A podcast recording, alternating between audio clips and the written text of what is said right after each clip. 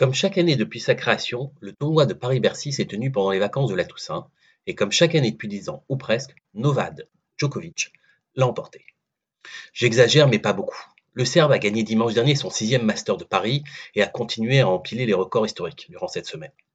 Dès hier soir, Guy Forger, le directeur du tournoi, s'est félicité du succès de cette nouvelle édition, mettant notamment en avant l'influence du tournoi avec 120 000 billets vendus, la croissance du prize money ou la hype autour du jeune Hugo Gaston.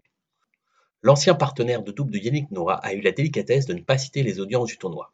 Depuis quelques années, celui-ci n'est plus diffusé sur service public ou sur Canal+, mais sur Eurosport et souffre de la faible distribution de la chaîne.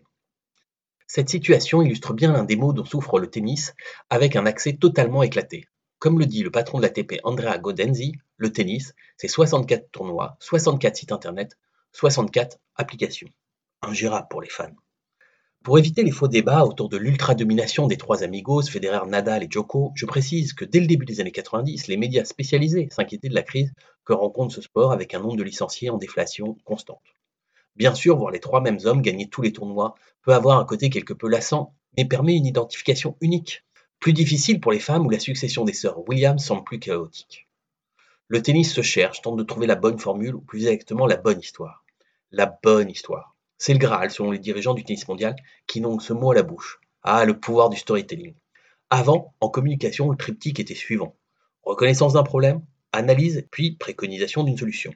Aujourd'hui, avec le storytelling, on est passé à une nouvelle sainte trinité. Capter l'attention, stimuler le désir de changement et emporter la conviction.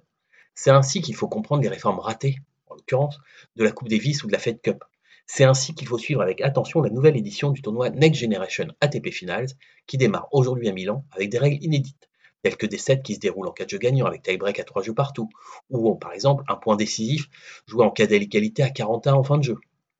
Avec ce format plus dynamique, peut-être que le tennis arrivera à reprendre le fil de son histoire, on ne peut que le lui souhaiter.